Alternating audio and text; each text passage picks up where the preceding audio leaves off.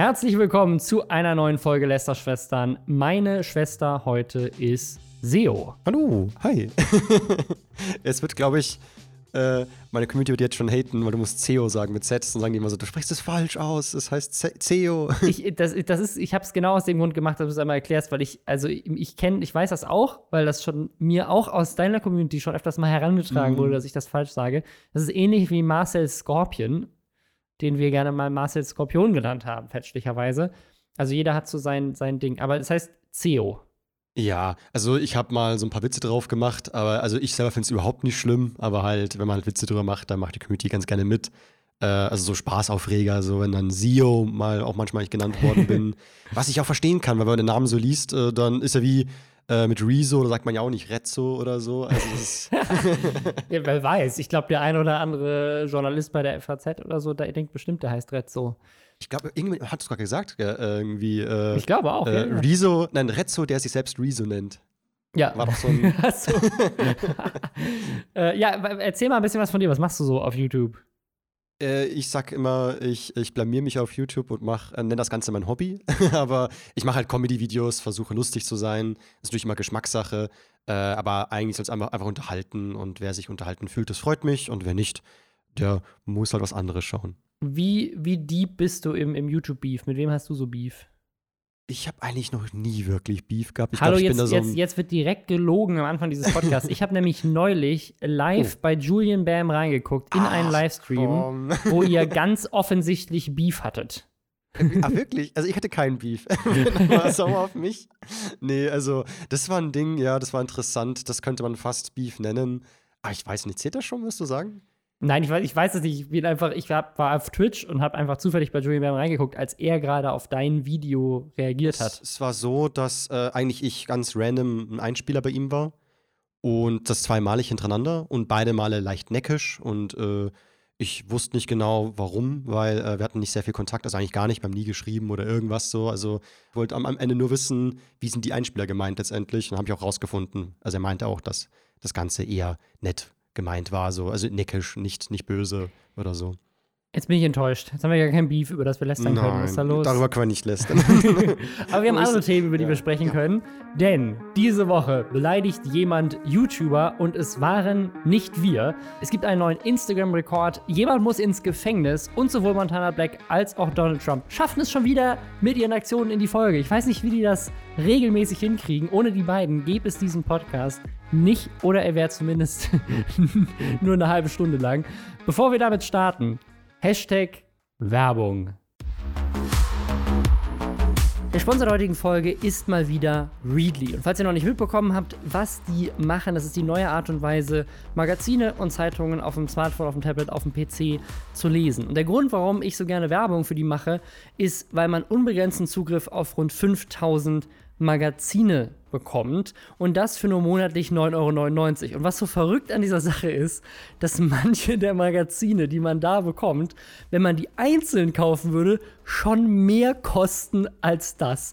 Gleichzeitig kriegt man außerdem fünf Profile, das ist nämlich für die ganze Familie und man kann auch alte Ausgaben nochmal nachlesen. Also wenn man jetzt irgendwie gucken will, was hat die GameStar vor zwei Jahren geschrieben zu diesem Spiel, kann man das nachlesen, wenn man möchte. Das Angebot ist auch wirklich umfangreich. Also jedes Magazin, was mich persönlich interessiert, ist da dabei. Von der GameStar habe ich gerade schon gesagt, M-Games, diverse Magazine zum Thema Film, mein Lieblingsmagazin zu Photoshop und auch die ganzen Klatsch- und Tratsch-Magazine, die ich auch immer mal wieder gerne ja lese, weil es geiler Stoff für einen Podcast ist. Also das ist Wirklich cool. Man kann die Sachen runterladen. Das ist, früher ich, hätte ich immer gesagt, dass es praktisch, wenn man beim Zug unterwegs ist oder im Flugzeug das lesen will oder so. Inzwischen reist ja keiner mehr, aber hey, in großen Teilen von Deutschland gibt es auch keine gute Netzabdeckung. Auch da ist es praktisch. Also, das ist ein tolles Angebot und was eine Sache, die mir auch persönlich sehr wichtig ist, ist es halt nachhaltig. Also, man verbraucht halt kein Papier mehr und kann diese ganzen Magazine lesen, ohne dass man irgendwie groß Altpapier produziert. Auch eine tolle und wichtige Sache. Wenn ihr jetzt sagt, ich habe da Bock drauf, es gibt aktuell sogar das Ganze noch mal günstiger. Und zwar kriegt ihr jetzt aktuell zwei Monate Readly für 1,99 Euro auf readly.com slash Lästerschwestern mit Ä. Also so wie man Lästerschwestern auch wirklich schreibt. readly.com slash Lästerschwestern und das Ganze, der Link dazu, auch noch mal in den Show Notes. hast du mitbekommen, dass die Welt YouTuber beleidigt hat? Nein, gar nicht. Oh Gott, Hat was nicht war los? mitbekommen. Also, Nee. es gab einen Artikel in der Welt und die hat sehr spezifisch Revi und Knossi, ich würde mal sagen, sehr stark beleidigt. Zumindest ha- haben- hat zumindest Revi das so aufgefasst. Trimax hat dazu ein Video gemacht, der hat das so aufgefasst. Ich spiele hier mal kurz ein Zitat ein von Revi, was in diesem Artikel über ihn steht. Ein erwachsener Mann spielt ein digitales Bauklötzchenspiel für Kinder und Kinder oder eben Erwachsene, die auf dem geistigen Niveau von Kindern hängen geblieben sind, schauen ihm dabei zu. Satzbau absolut, absolut verwirrend, aber ich glaube, ihr wisst, worum es gehen soll. Dennis Sand möchte ihr sagen, dass sämtliche Leute, die sich meinen Content anschauen oder generell Minecraft-Videos produzieren oder im schlimmsten Falle sogar den Content schauen und konsumieren, ähm, alles Erwachsene sind, die auf dem geistigen Niveau von Kindern hängen geblieben sind, weil sie ein Spiel spielen für Kinder. Ja, also äh, ja, äh, Leute, die Minecraft gucken und Minecraft spielen, sind äh, angeblich geistig zurückgeblieben. Ansonsten eine weitere Sache, die in diesem Artikel steht, ist, Revi wurde bekannt durch bundesrepublikanischen Schenkelklopferhumor. Aha. Was, was ist das? Was ist, Nee, was ja, ist bitte Das wäre jetzt auch meine Frage gewesen. So, was genau meinen die damit und, und äh, warum sind die also so feindselig? Also, ich verstehe das gar nicht. Ja, also Schen Schenkelklopferhumor würde ich schon vielleicht ja. Ja. unterschreiben, wenn man von Revi spricht. Also, okay. Manchmal vielleicht. Also, er ist jetzt nicht unbedingt äh, die äh, Comedy-Ikone, würde ich jetzt auch nicht sagen. Aber wer ist das schon auf YouTube? Vielleicht eine Reaction auf dich, pass auf. oh, ja. Ach, das ist okay. ja, nee, aber das ist, ich, find, ich verstehe gar nicht, woher da, ähm, also, wo, warum er so frech da sein muss. Also, entweder hat es der eine Redakteur gar nicht verstanden oder ich weiß es nicht. Also jetzt, jetzt kommt nämlich der spannende Twist an dieser Story. Der Redakteur ist in der YouTube-Szene bekannt. Es handelt sich nämlich bei dem Autor dieses Artikels um Dennis Sand.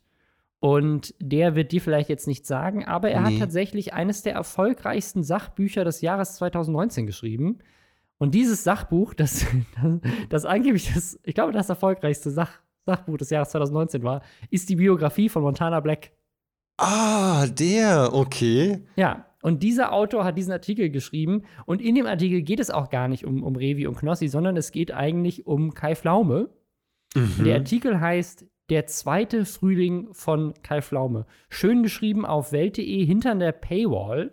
Also es gibt auch Gerüchte, das heißt Gerüchte, Vermutungen, äh, Anschuldigungen von Trimax, der hat das in seinem Video gesagt, dass sie vielleicht diesen Artikel auch einfach nur so gemacht haben, damit es ein bisschen Aufmerksamkeit gibt, damit sich ganz viele Kids Welt, Welt Plus kaufen. Die Weiß ich jetzt die nicht. schlechteste Marketingaktion aller Zeiten, dass man sich ein, äh, ein Premium-Abo von, einem, von einer Online-Ausgabe eines Print, einer Printzeitung kauft. Aber okay. Ja, das hat, zumindest hat das äh, Trimax behauptet. dass man dann auch, weil man weiß, das schauen sich jetzt nicht so extrem krass viele Leute wie früher an, dass man extra so welche Sachen reinschreibt, um einfach ein bisschen zu provozieren, um die Reichweite zu generieren.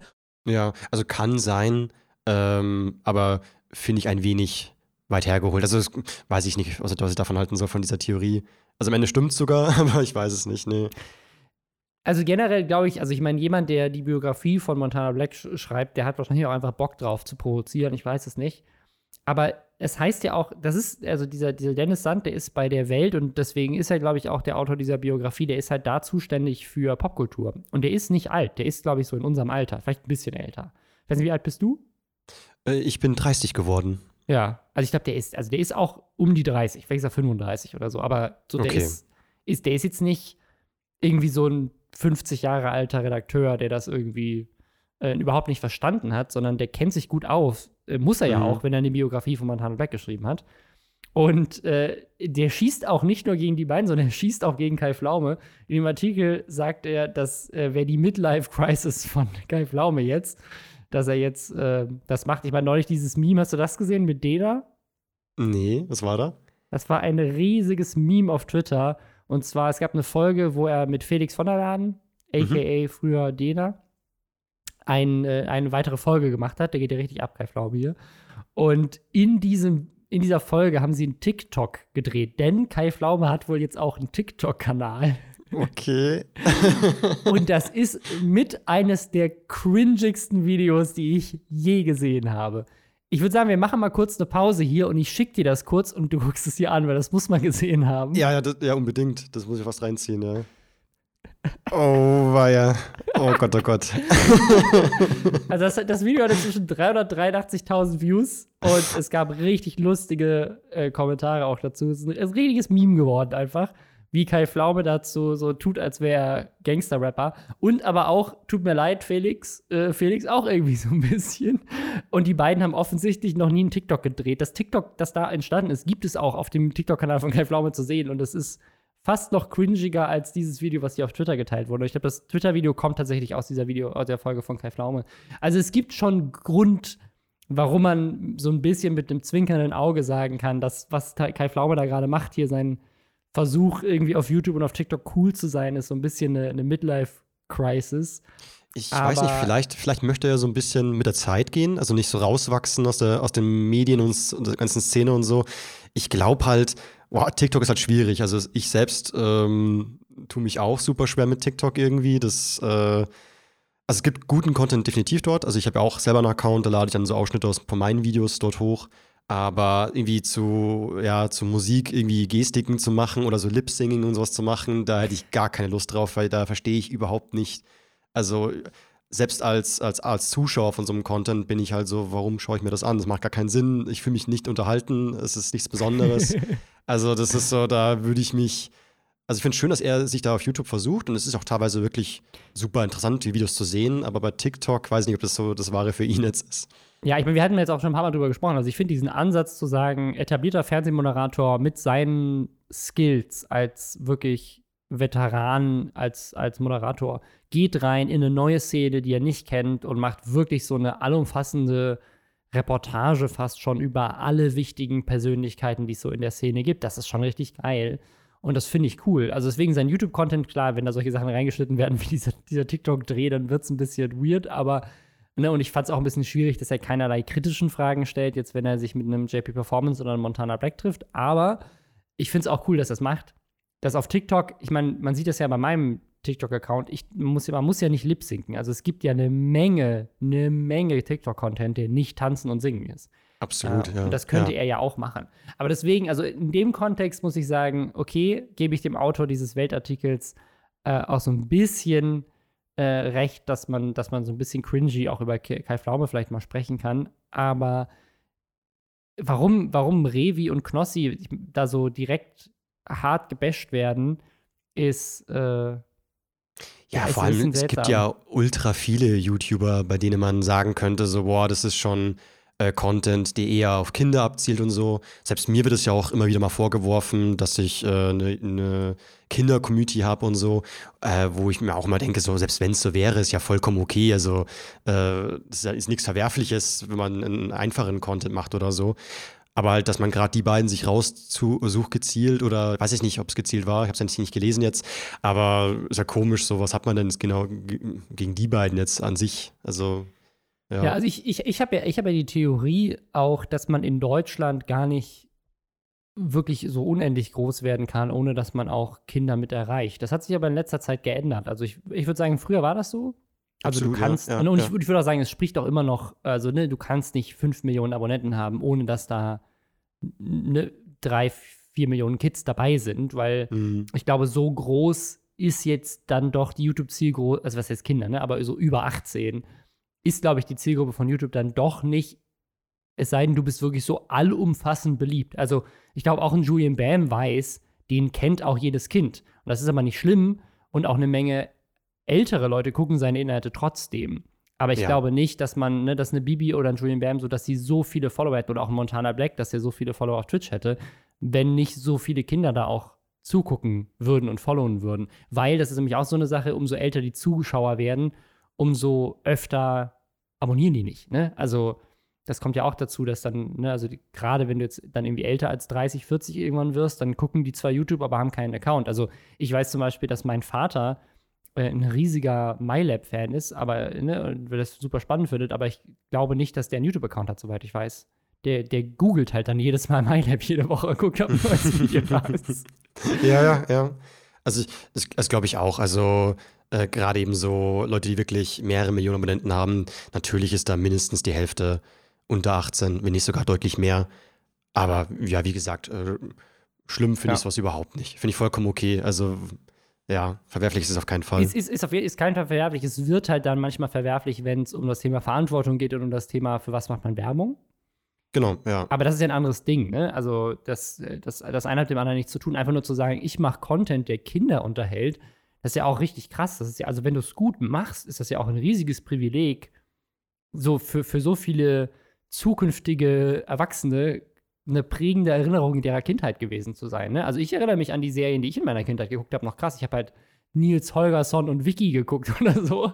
Aber das sind halt auch noch Dinge, die, oder Pokémon dann später und so. Das sind aber Dinge, die, mit denen verbinde ich extrem viel Nostalgie. Und ich glaube, als YouTuber oder generell als, als Influencer oder Influencerin irgendwie Teil von der Kindheit gewesen zu sein von irgendjemandem, ist doch voll geil. Das ist doch nichts Schlimmes. Es wird halt nur schlimm, wenn du dann anfängst zu sagen, übrigens Glücksspiel. Ja, ja, genau. Ja, also ich finde auch, ähm, das ist immer voll schade, wenn ich merke, so dass sich äh, junge Leute sich dann teilweise Vorbilder nehmen und das halt äh, nachäffen, nachfeiern oder den Humor übernehmen komplett, äh, ohne zu wissen, dass man halt, äh, dass es halt super gefährlich ist. Also äh, Ja. eben gerade ganz normal was Monte ist ja hier oft schon ein Beispiel gewesen. Das ist immer wieder so ein Ding, wo ich sage, so ich verstehe selber auch, warum man Monte lustig findet oder den, weil ich, wenn ich so Clips von ihm anschaue, ich finde den auch super unterhaltsam und äh, aber man muss halt immer schon klar sein, so dass gewisse Dinge einfach man nicht äh, selber übernehmen sollte in seinen Alltag. Äh, eben wie diese Frauengeschichte letztens, äh, wie er damit, Urlaub damit umgegangen ist, das wäre etwas, das würde ich nie so nachmachen. Aber Ja. ob das Kinder auch wissen oder junge Leute da nicht auch vielleicht übernehmen, sagen so, hey, ich mache das mit Schulhof jetzt genauso, das weiß ich halt nicht. Also, Ja, auf ja. jeden Fall machen die das genauso. Da gibt es ja, also nicht nur zig Studien zu, sondern auch so konkrete Beispiele. Ich weiß nicht, es gab- da haben wir vor, vor Monaten mal drüber gesprochen im Podcast. Es gab so einen Artikel auch von irgendeiner Journalistin, die meinte so, äh, Montana Black hat mein Leben ruiniert. Weil sie Mm, meinte, okay. sie kommt, äh, sie kommt nur noch nach Hause und dann sitzt ihr, ihr Sohn da und ich, ich weiß nicht, ich möchte jetzt nicht irgendwas falsch zitieren, aber ich, ich also ich äh, sage jetzt hier offensichtlich was, was, sie, was nicht so gesagt wurde, aber es ging so in die Richtung, wie dass der Sohn dann da sitzt und sagt so, hey, Ehrenmann, du Bitch, jetzt komm mal her und mach mir ein Sandwich oder sowas. Ne? Also, so, Oh, Alter, das würde ich gerne live dabei sein, wenn er das sagt. Ungefähr so. Ich habe jetzt, das äh, ist nicht das, was er gesagt hat, aber es kommt ran, auf jeden Fall. Ich müsste den Artikel jetzt noch mal raussuchen, aber naja. Also das, äh, da, ungefähr so ist, ähm, ist glaube ich, schon die Verantwortung. Und das, das spricht dieser, der Autor hier von diesem Artikel auch an. Also er sagt auch an einer Stelle, dass Revis Community ja so eine ima- imaginäre Verbundenheit mit ihm füll, fühlt. Und das widerspricht Revi tatsächlich. Ich habe, glaube ich, schon 200 Mal in irgendwelchen Videos betont, dass wir weder Freunde noch Homies noch Kollegen noch sonst was sind. Dass ich einfach nur ein Dude bin, der hier irgendeinen Müll rausrotzt für euch, ihr darüber lachen könnt und nicht. Imaginäre Verbundenheit, ja, keine Ahnung, Alter. Also ich habe euch noch nie irgendwie vorgespielt, euer Freund zu sein und ich hoffe auch, dass ihr das versteht. Hm, Wie siehst du das denn? Bist du, bist du mit deiner Community befreundet? Also von Freundschaft kann man natürlich nie sprechen, aber ich glaube schon, dass für viele Zuschauer es wie eine Freundschaft ist oder zumindest auf einem ähnlichen Level. Also man merkt ja oft, wenn Zuschauer einen verteidigen, dass das dann ähm, ja wie so, wie so ein guter Kumpel, so da wird gerade mein bester Kumpel angegriffen, ich muss nur verteidigen. Und ich glaube schon, dass viele Zuschauer Revi wie als Kumpel betrachten, auch wenn er sagt, äh, ja, so, das ist nicht so oder dem ist nicht so. Also, das, ich muss sagen, dieses Argument von Revi hier zu sagen, ja, das sind, das sind nicht meine Freunde, also ich finde schon diese imaginäre Verbundenheit, die der Autor so dar, dargelegt hat, die gibt es schon. Also, das, das ist ja das, was solche Communities ausmacht. Man fühlt schon eine gewisse Verbundenheit, gerade wenn man jünger ist. Also, man steht ja auch so ein bisschen dann für die Sachen, die man cool findet, auch ein und verteidigt die dann auch ein bisschen, wenn irgendwelche anderen kommen und sagen, nee, das ist nicht so cool, dann sagt man doch, ist cool. Ne? Also, es ist schon so, dass man, glaube ich, als gerade als, als Jugendliche ähm, geht man da ran und äh, ist, ist da schon drin. Also es, es gibt natürlich YouTuber, die machen das mehr und es gibt wenige, manche, die machen das weniger. Aber zu behaupten, dass das gar nicht da ist, ist ja Quatsch. Also Ja, warum, warum ja. spenden die Leute Geld in Twitch-Streams und warum geben sie Geld aus für Kanalmitgliedschaften? Klar, auf der einen Seite zum Support, aber auf der anderen Seite schon, wenn man das Gefühl hat, diese Leute geben mir etwas und äh, ich bin mit denen irgendwie verknüpft. Und das ist ja auch was Schönes, ist ja nichts Negatives. Also er, ich glaube, er, Absolut, verste- ja. er versteht das so, als wäre das hier negativ gemeint und das ist in dem Artikel bestimmt so.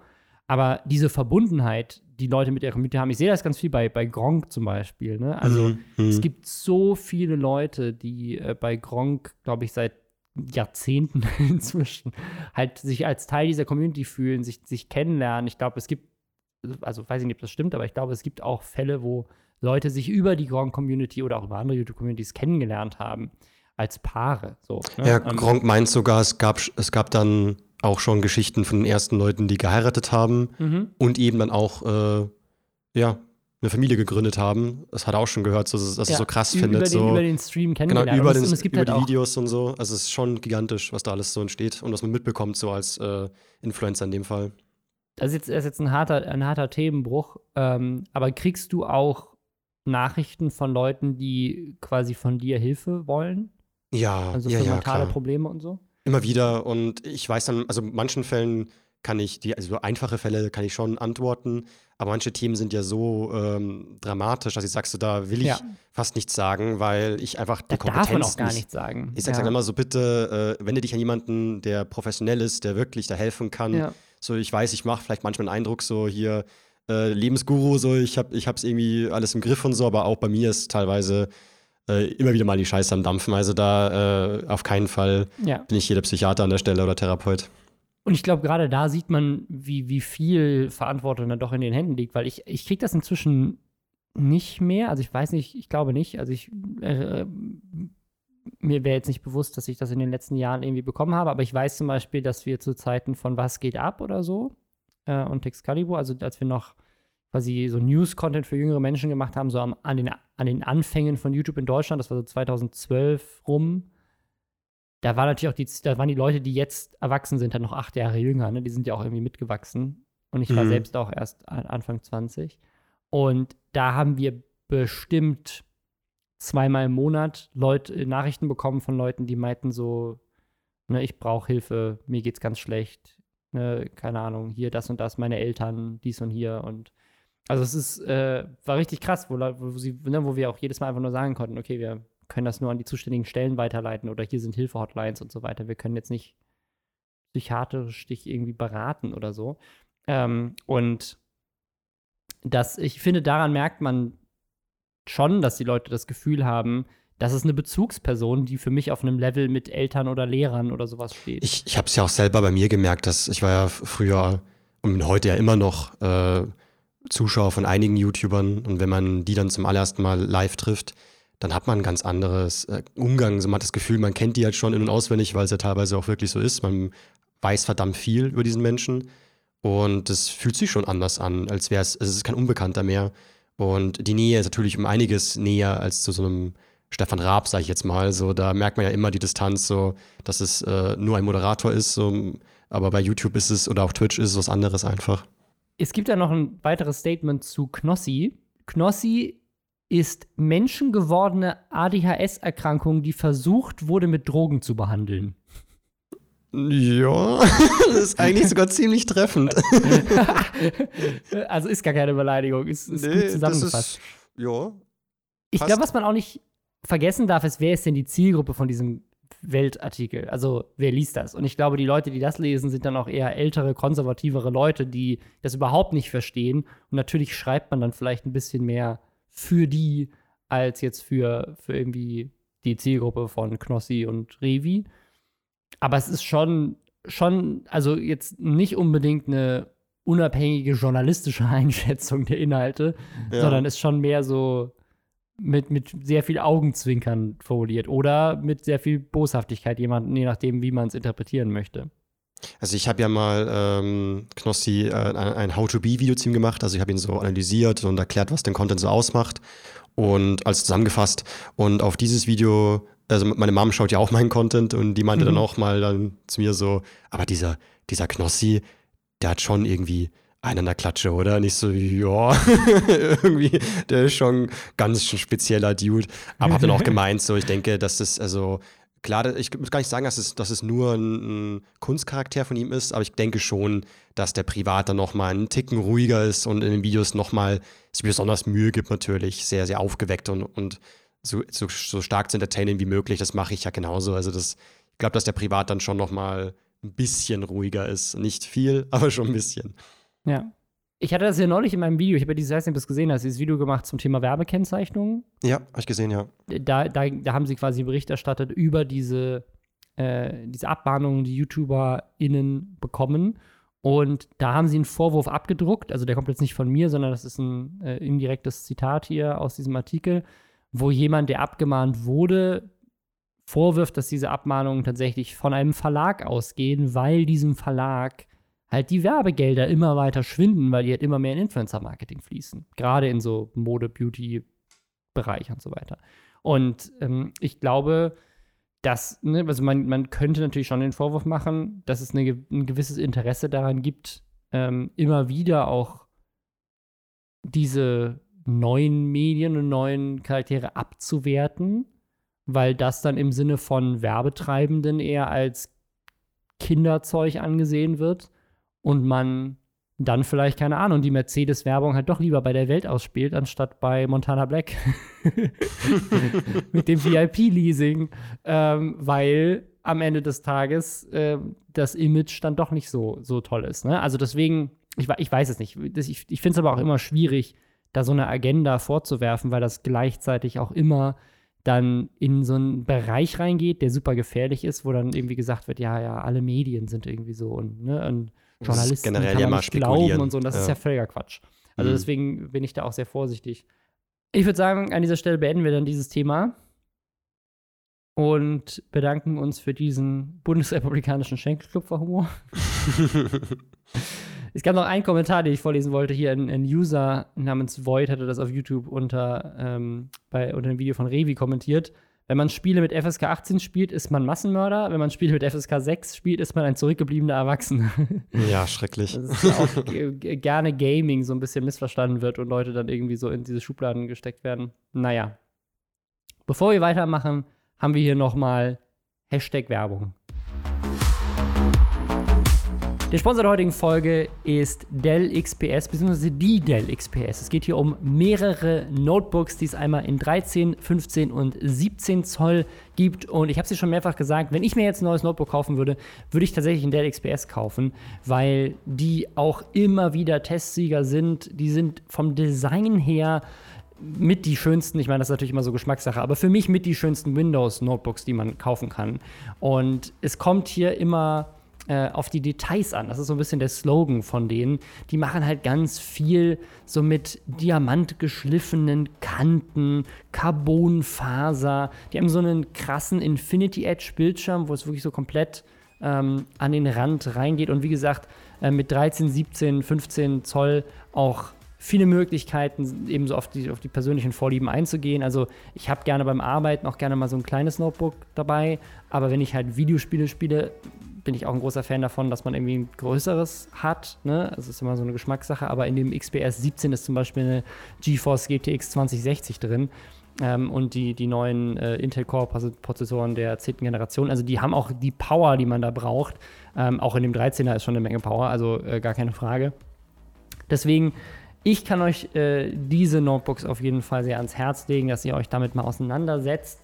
Äh, auch die Akkulaufzeit ist zum Beispiel äh, richtig krass. Eine Sache, die ich hier gelesen habe, die ich eigentlich kaum äh, glauben konnte. Das hängt natürlich immer so ein bisschen davon ab, welche Anwendungen man nutzt, aber innerhalb von, wenn man so Word oder Excel nutzt, ähm, dann gibt es wohl Laufzeiten, die fast 24 Stunden sein können, wenn man auf Full HD dann mit dem großen Akku das, das nutzt. Also das ist, das ist schon eine, eine, eine gute Akkulaufzeit für Notebook. Also wenn ihr Bock habt, euch da zu informieren, dann geht einfach auf dell.de slash xps, also die Buchstaben X, P und S. Ist auch nochmal in den Shownotes verlinkt.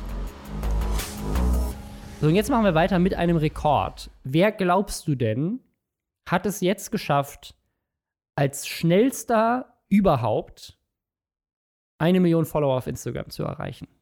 International, nicht in Deutschland. Ich würde sagen, in Deutschland äh, wäre das echt eine krasse Leistung. Äh, boah, aber ist ein Deutscher Nein, oder? Nee. Nee, das wäre zu krass. Boah, da, dann weiß ich es aber echt nicht. Also da könnt ihr jetzt nur ein paar YouTuber nennen, die sehr groß sind, PewDiePie oder so, aber ich weiß es nicht, nein. Ich sag dir mal, wer den Rekord vorher inne hatte, ist nämlich, ist nämlich, ist nämlich kein YouTuber, ist kein Influencer in dem Sinne. Die Person, deren Rekord jetzt geknackt wurde, ist Jennifer Aniston. Okay. Die hatte vorhin, vorher den Rekord. Und die Person, die jetzt eine Million Follower geknackt hat in der kürzesten Zeit, die Kürze der Zeit waren 4 Stunden und 44 Minuten. Boah. Von Erstellung des Accounts bis zu einer Million. okay, Ich krass. weiß überhaupt nicht, wie das möglich ist. Also hat, äh, ich weiß nicht, ob das, ob das sozusagen über andere Plattformen kam, also ob man dann irgendwie getweetet hat, so hey, folgt mir jetzt auf Instagram und dann sind alle Millionen Twitter-Follower rübergegangen und haben sofort muss es ja fast. Ja, muss fast Oder, so gewesen sein. weiß ich nicht, oder ist es der Instagram-Algorithmus oder haben andere Instagram-User dann, dann mitgeteilt? Ich habe das ja neulich ähm, bei der UMI gesehen. Ich weiß nicht, ob du das mitbekommen hast. Ich habe bei Follow Me Reports, ich hatte das auch neulich hier im Podcast schon mal erwähnt, ähm, mit, mit Umi gedreht. Umi ist eine Rollschuhfahrerin. Ah ja, genau die Geschichte, ja. Ja, Ja, und die ja. ist in kürzester Zeit ähm, halt wirklich quasi, die hatte schon ein paar Follower, also die hatte schon irgendwie so 50, 60.000, aber da, da war sie relativ lange. Und dann ist sie so, einfach so, Algorithmus erfasst und go. 700.000 gewesen. Ja, ja. Und das lag unter anderem daran, dass aber auch ganz, ganz viele sehr prominente Menschen auf ihren Instagram-Accounts das wiederum geteilt haben. Und dadurch wurde die Reichweite aufgebaut. Aber ich finde 4 Stunden und 44 Millionen für eine Million von null, also an, das ist krass. Also ich, ich, ich gebe dir noch einen weiteren Tipp. Die Person ist 94 Jahre alt. Was? Ja, es, es, es handelt sich um David Attenborough. Ich fand es also Sir David Attenborough, sorry. Ähm, ich fand das eine spannende Story, weil, ähm, weiß nicht, also kennst du Sir David Attenborough? Ich google gerade mal schnell. Ist, der, der ist, der ist ähm, also vor allem bekannt durch seine Dokumentarfilme. Der ist äh, Tierforscher, hat so eine ganz markante Stimme, die man immer wieder hört in allen möglichen BBC-Naturdokumentationen, die es gibt. Mhm. Und der ist halt in letzter Zeit sehr bekannt für seinen Klimaaktivismus und deswegen fand ich das sehr schön. Also ein 94 Jahre alter Mann, der aktuell fürs Klima kämpft, schafft es, der schnellst wachsende Influencer aller Zeiten zu sein auf Instagram. Und das finde ich, das finde ich eine coole Story. Deswegen wollte ich es gerne teilen, weil das ist ja ein wichtiges Thema. Ich wollte schon sagen, nämlich- viel lästern kann man drüber nicht. Das ist, Da kann man nicht drüber lästern, das ist eine positive Story. Ähm, der, der hat nämlich jetzt auch letzte Woche gefordert, dass äh, die Regierungen der Welt, gerade natürlich der westlichen Welt, 500 Milliarden pro Jahr investieren sollen in die Umwelt. Äh, was Mhm. ich auch eine sehr schöne Forderung fand. Ähm, ja, also da setzt er sich gerade so ein mit seinen 94 Jahren. Ich, ich fand es aber eine schöne Story. Das ist jetzt aktuell der größte, äh, also der schnellst wachsende Instagram-Account in der Geschichte. Vielleicht jemanden, dem man mal fol folgen kann. ist halt die Frage, ob er den Account gemacht hat oder es ihm vorgeschlagen worden ist. So. Meinst du, er ist zu alt, um selber Instagram zu bedienen? Also ich weiß nicht, ich könnte mir vorstellen, wenn ich, wenn ich äh, 94 wäre, wäre ich so, ach, ach komm, brauche ich alles nicht mehr. So. Inzwischen, inzwischen hat er übrigens 4,9 Millionen Abonnenten. Ne? Also das ist quasi jetzt äh, riesig gewachsen. Ja, Und Wahnsinn. Kann, kann sicherlich sein, dass er ein riesiges Team hat aus Leuten, die das betreuen. Ähm, er ist ja auch einfach Filmemacher und hat sicherlich ein großes Mediateam. Aber was ich so, was ich so schön finde, ist sozusagen, der ist schon, der ist schon so lange renommiert in dem, was er tut und so bekannt, ähm, dass er, glaube ich, sehr gut alle Generationen erreicht und dann halt auf Instagram jetzt auf so einer Plattform, die halt eher von jüngeren Leuten genutzt wird, finde ich irgendwie schön und dann mit so einem Thema, was mir persönlich auch sehr am Herzen liegt. Deswegen wollte ich es einfach einmal teilen. Aber wir können jetzt direkt weiter lästern. Schön. Nicht zu viel positives Ja, Stories. das auf keinen Fall, darf nicht passieren, weil. Ja. und zwar, ich habe gerade so mal reingeguckt, David Attenborough, der, der lädt natürlich auch Ausschnitte aus seinen Filmen hoch, ne, jetzt gerade bei Instagram, um das so ein bisschen zu promoten. Macht er da sehr viel. Und das ist, das ist nice, aber da muss er ein bisschen aufpassen. Ne? Nicht, dass er aus Versehen eine 25.000 Euro Strafe bekommt, weil er die Rechte nicht hat.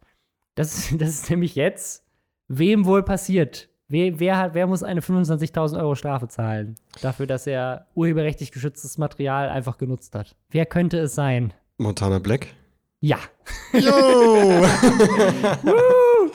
Montana der Woche. Ich muss sagen, jetzt inzwischen tut mir Montana Black wirklich leid. Also nicht nur, weil er es schafft, regelmäßig in diesem Podcast dabei zu sein, weil er einfach immer die größte Story ist, immer der größte Shitstorm, immer die größte mediale Sache, was gerade wieder kacke gelaufen ist bei ihm. Nein, er hat auch wirklich gerade den schlechtesten Urlaub, den man haben kann. Also nicht nur, dass er quasi, er fährt zum ersten Mal, er hat das ja selber groß vorher angekündigt. So, ich fahre jetzt zum ersten Mal, seit meine Karriere eigentlich so wirklich angefangen hat, fahre ich in Urlaub. Und dann fängt er aber an, im Urlaub zu streamen. Soll man nicht machen, er hätte einfach wirklich Urlaub machen sollen.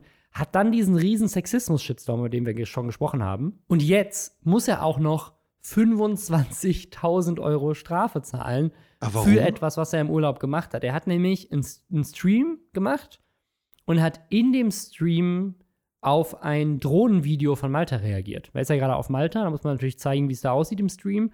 Und dieser Stream wurde dann nochmal neu hochgeladen auf YouTube. Aber er hat ja diese Kanäle, die auch irgendwie von Fans mitbetrieben werden. Hier The Crew und Richtiger Kevin oder so, wie die heißen. Und auf diesen Kanälen oder einen dieser Kanäle wurde das hochgeladen und war aber halt einfach irgendein Drohnenvideo von irgendeinem Filmemacher, der das halt gemacht hat und der das bei sich auf YouTube hochgeladen hat. Und der hat ihm natürlich jetzt mal schön 25.000 Euro Aber ist es, ist es Urheberrechtsverletzung ihm nicht schon einmal passiert?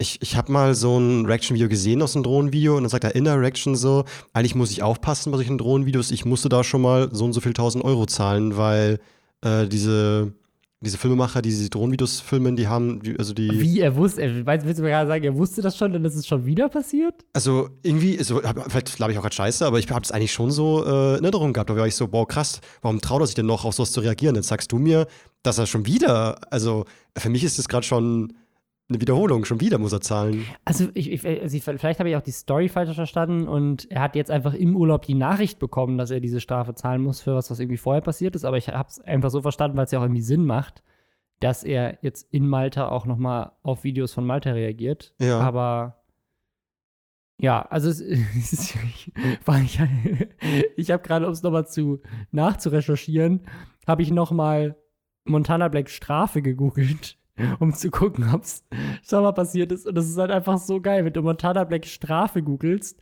werden direkt bei Google erstmal meine 25.000 Euro Strafe, meine 160.000 Euro Geldstrafe, 60.000 Euro Geldstrafe, Real Talk über Steuerhinterziehung. Ich finde es halt so Also geil. Bei, bei Monte ist irgendwie so, äh, jeder normale Mensch irgendwie, also ich will, oh Gott, ich will gerade, ich, ah, ich, ich darf es auch mal lästern, ich will es auch mal lästern. Also, ja, hau raus. ähm, jeder normale Mensch äh, überlegt sich ja von vornherein so, so, ist es eine gute Idee? Und auch ich, wenn ich mein Content mache, überlege ich immer so, hm, ist der Witz in Ordnung? Kann ich dieses Placement annehmen? Und ich habe auch schon oft äh, Placement-Angebote von Glücksspielen so bekommen, so dieses eine komische Casino mit dem Cowboy als Maskottchen oder dieser Fake Indiana Jones, keine Ahnung, was das mal war, glaub Book of Ra oder irgendwie sowas. Und war so, nein, will ich nicht machen. Aber bei Monte ist irgendwie so, er baut immer Scheiße und im Nachhinein sagt er, okay, ich habe dazugelernt. Aber er muss halt immer zuerst die Scheiße bauen, bevor er dazulernt. Und es ist halt voll schade, weil er könnte sich in seinem Leben so viel Stress ersparen, äh, wenn er einfach von vornherein so ein bisschen drüber nachdenkt so, oder, sich, oder sich ein bisschen beraten lässt oder Freunde mal fragt, so, so, was meinst du, kann man das bringen? Und die sagen dann, "Mm, nö, du lass mal lieber. Dann, ja, keine Ahnung. Obwohl er schon eine Verbesserung macht, muss man sagen. So. Ja, es, also es sei, das stimmt, was du jetzt gerade sagst, und er hat das schon mal in einem Stream sogar realisiert, dass das vielleicht keine gute Idee ist. Ähm, aber naja, also wir können ja mal kurz einblenden, was Montana Black zu dem Thema gesagt hat. Ich guck mir in meinem Stream ein Drohnenvideo von dir an. Du hast ein geiles Drohnenvideo gemacht und ich guck mir dein Drohnenvideo in meinem Stream an, Digga. Und ich finde die Drohnenaufnahmen geil. Ich sag nichts Schlechtes darüber. Ich sag, oh, schön und geil. Und das wird hochgeladen als Reaktion und dein Kanal wird sogar unten in der Videobeschreibung verlinkt. Das heißt, wenn jemand, der, der dein Drohnenvideo gesehen hat und das feiert, der wird auf deinen Kanal gehen und sich auch nochmal angucken. Wo ist dann, dann der Sinn dahinter, dass man das Video sperren lässt und eine Abmahnung von über 25.000 Euro schickt?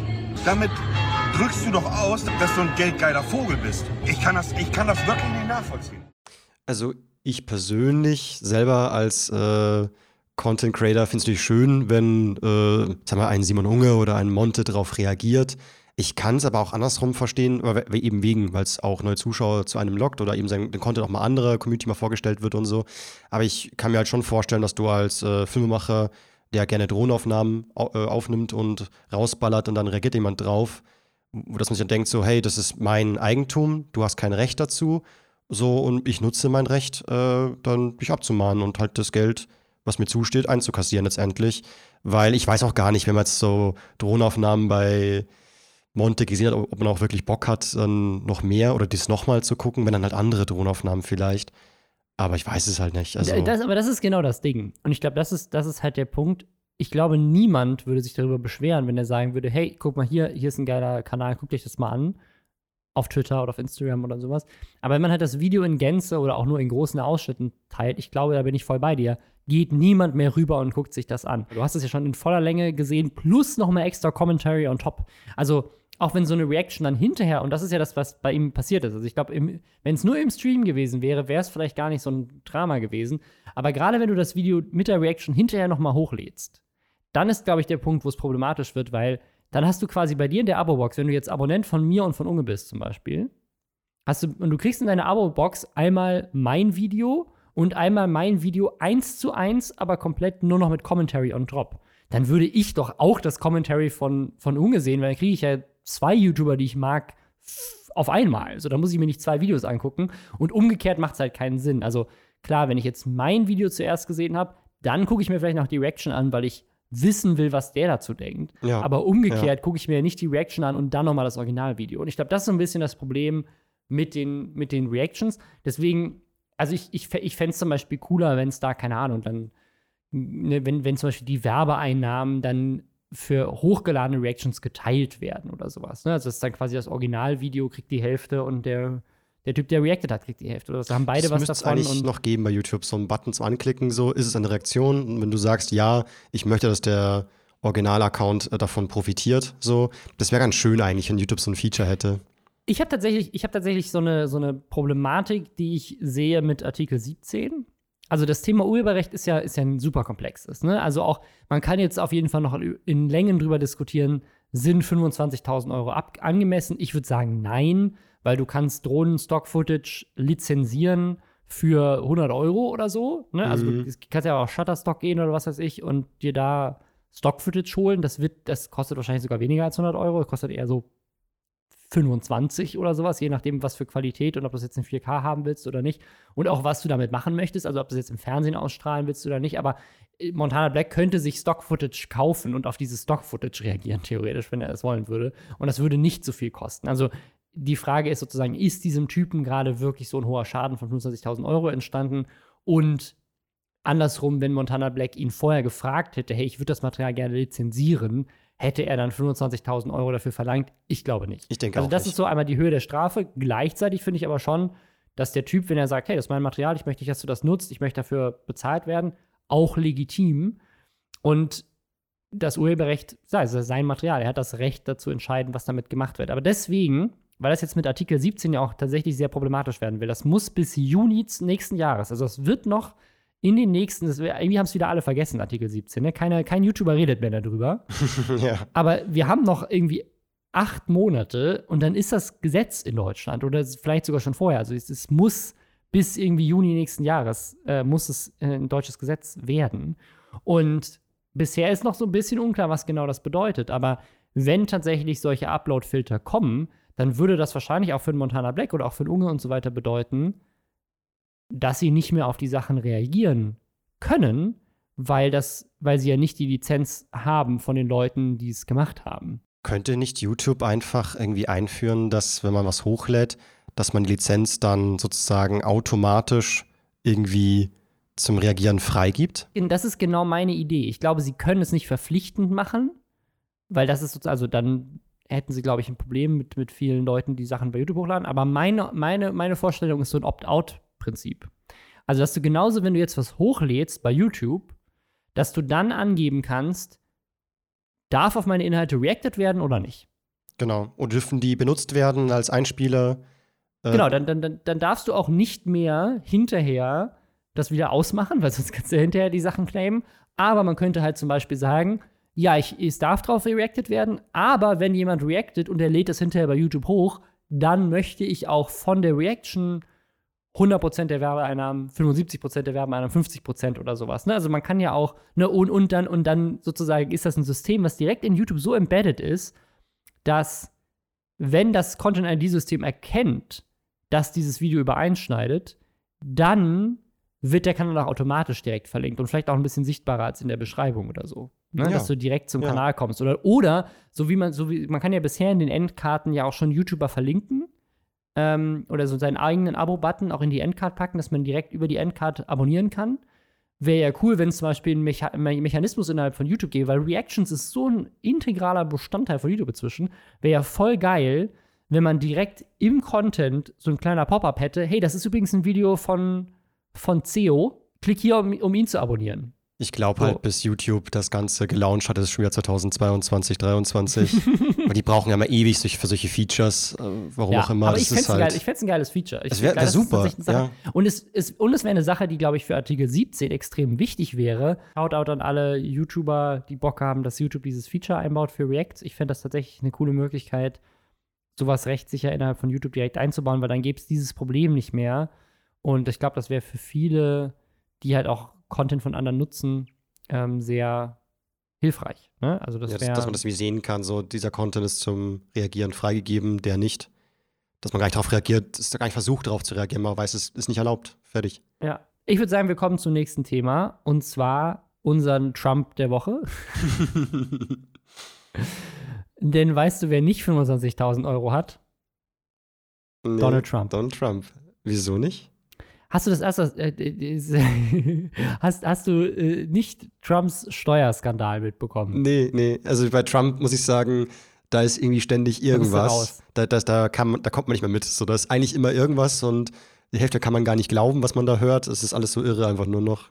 Es gab die erste Debatte zwischen Joe Biden und Donald Trump. Hast du das mitbekommen? Nee, nein.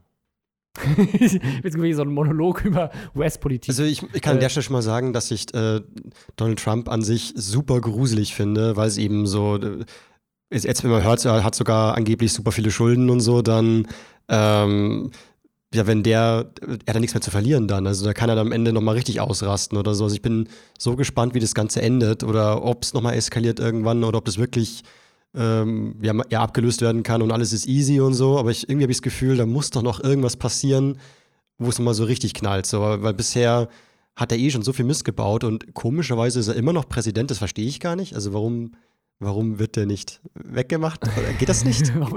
Es ist halt voll irre, ja, so, es weil ist, ja das versucht, mal, was er aber es ging nicht, weil der Senat äh, mehrheitlich republikanisch ist. Das ist voll Ähm. irre, weil wenn du, was er schon teilweise gesagt hat, wenn du das in Deutschland machen würdest, das wärst du keinen Tag mehr irgendwie noch in der Politik. Auch wenn das in Amerika jeder andere Präsident vor ihm gemacht hätte, wäre wär das passiert. Oder jeder andere Politiker, aber es hat sich halt einfach geändert. Aber was, was richtig faszinierend ist, die Wahl ist schon in fünf Wochen. Ne? Also wir sind gerade wirklich so in diesem Endgame-Szenario, wo in fünf Endgame. Wochen entscheidet sich das, ob er noch vier weitere Jahre Präsident ist. Und der, der ist ja auch jemand, der dann die ganze Zeit so mit so, so, sagt so, ja, vielleicht machen wir nach den vier Jahren noch mal vier Jahre mehr und so, vielleicht bleibe ich ja einfach für immer Präsident und so. Also Mhm. er spielt ja schon sehr bewusst mit diesem Diktator-Image und das ist einfach so faszinierend. Also ich bin einfach, ich bin einfach so gespannt auf diese Wahl. Das wird so aufregend. Wir haben schon überlegt, ob wir hier so Public Viewing im, also was heißt Public Viewing, geht ja nicht, aber quasi Private Viewing, also einfach zusammen uns mit Freunden die Wahl angucken. Äh, nachts, die Wahlergebnisse, die Hochzählung. Nur wegen der ganzen Briefwahlsachen, das kommt ja auch noch dazu, wird es ja wahrscheinlich anders laufen. Es wird wahrscheinlich nicht so sein, dass sofort ein Wahlergebnis bekannt ist, sondern die Auszählung könnte sehr lange noch dauern. okay. Mhm. Aber jetzt, jetzt in dieser Debatte gab es halt eine Sache, die in den USA gerade auch wieder richtig abgeht. Und zwar hat der Moderator dieser Debatte, also die Debatte ist generell richtig scheiße gelaufen, so haben sich die ganze Zeit auch beide gegenseitig reingeredet, Trump noch ein bisschen mehr. Und jetzt wird gerade überlegt, ob man in Zukunft nicht einfach das Mikro des jeweils anderen abschaltet, wenn der andere redet, damit das nicht mehr passiert, weil es, wirklich so eine Shitshow war. Es war richtig krass kacke. Oh Ähm, Gott, so ein und Kindergarten. Also, ist so ein, ist so ein Kindergarten. Also wie so zwei 70 Jahre alte Männer auf der Bühne. Also wie gesagt, Joe Biden, gar keine Frage, mit Abstand. Also die ist überhaupt nicht, überhaupt nicht, es gibt gar, also der Abstand ist überhaupt nicht da, weil es ist einfach Welten auseinander. Natürlich der bessere Kandidat, trotzdem äh, super skurril, diese ganze Sache. Einfach zwei alte Männer, die sich auf der Bühne anschreien.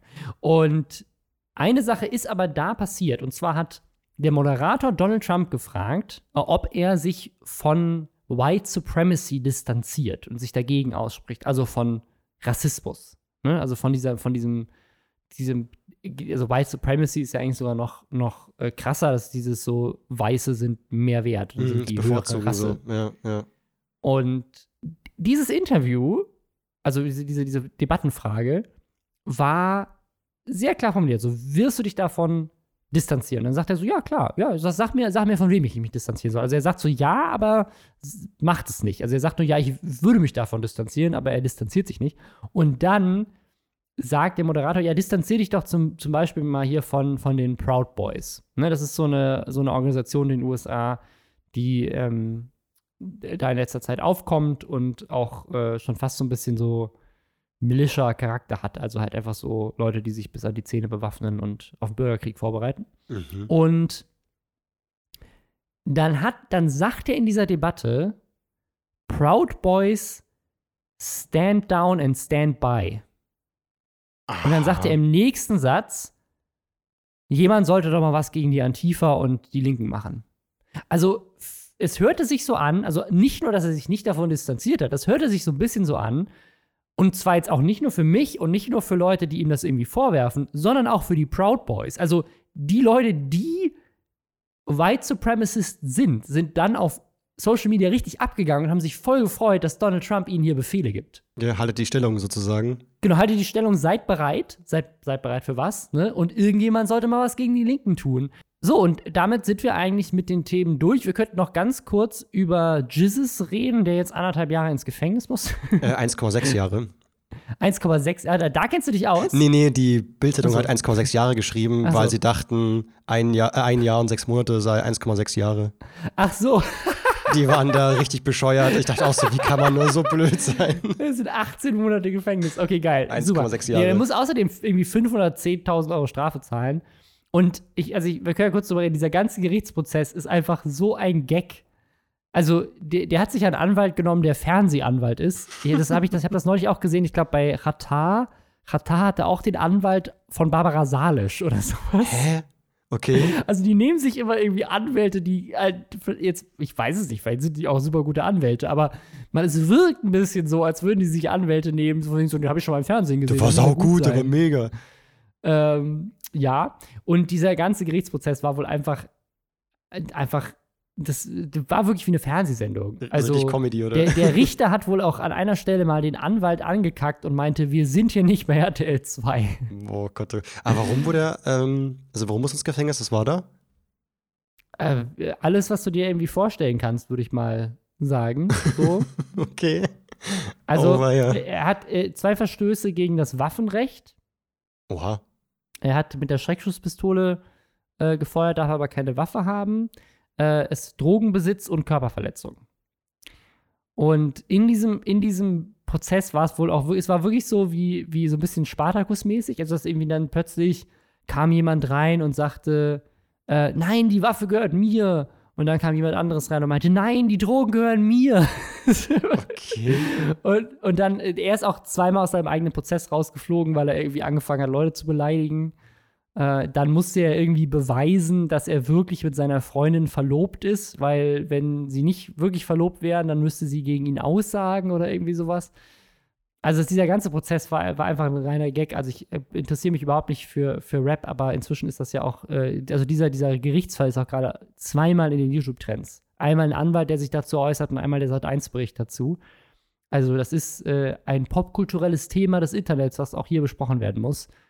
Ich finde das, ich finde das so, so, so total heftig, dass, wenn man vor Gericht ist, man merkt, okay, jetzt ist wirklich alles zu spät. Man muss es wirklich alles geben, dass man da irgendwie noch mal rauskommt, so den, den Kopf aus der Schlinge ziehen kann. Dass man dann vor Gericht immer noch rumbeleidigt und halt so mega unsympathisch ist.